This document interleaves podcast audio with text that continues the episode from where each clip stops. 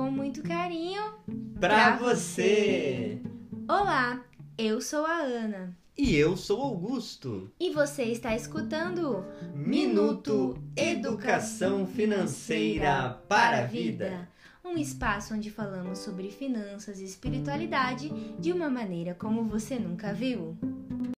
E o tema de hoje é Mulheres, na, ciência. É isso aí, galera. Dia 11 de fevereiro a gente comemora o Dia Internacional das Mulheres na Ciência. E eu trouxe hoje aqui uns trechinhos do discurso, da mensagem do secretário-geral da ONU, Antônio Guterres, não sei se o nome dele é assim, mas ele trouxe dados que são muito preocupantes. Ele disse o quê? Que hoje apenas um em cada três pesquisadores da ciência e engenharia no mundo é mulher. E a gente tem barreiras estruturais, sociais e econômicas que impedem que as mulheres e as meninas avancem na ciência. E aí, gente, com a pandemia, obviamente aumentou ainda mais essas desigualdades. Tá? Desde assim do fechamento das escolas, o aumento da violência contra a mulher, enfim.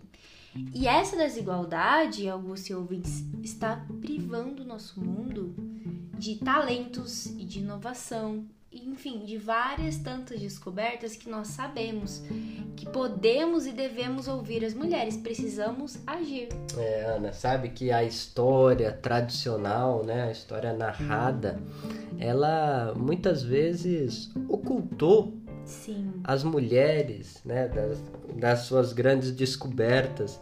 Tem uma dica aqui para os nossos ouvintes nesse Minuto FV.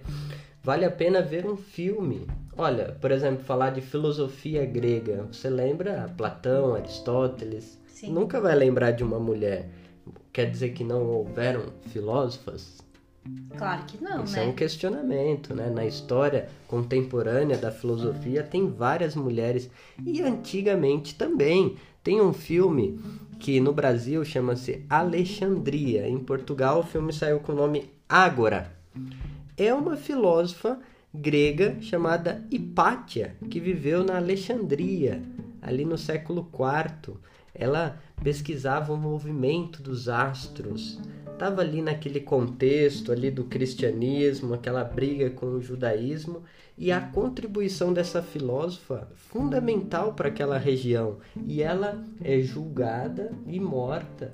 É um filme muito interessante para ver a força da mulher, a força da influência que ela tinha, dos confrontos que ela fazia e como ela fazia bem a, eh, fazia bem a sociedade para aquela época.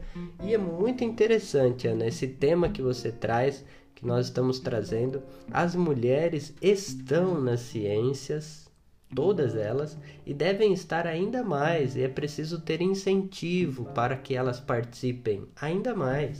Sim, a gente precisa de políticas públicas. é, eu falo por ser uma mulher da ciência, que já pesquisei e continuo pesquisando, que inclusive a gente tem um senso comum muito ruim, Augusto, de que as mulheres, em geral, eu ouvi isso dentro da universidade, que as mulheres, simplesmente por ser mulheres, elas têm dificuldade de lidar com as áreas exatas, sabe? Ah, porque as mulheres têm dificuldade de ir para as áreas exatas, porque elas não são boas com isso, por causa dos hormônios, porque elas são muito complicadas, coisas bem ridículas, assim, sem sentido nenhum, né, gente? A gente sabe que isso não é verdade.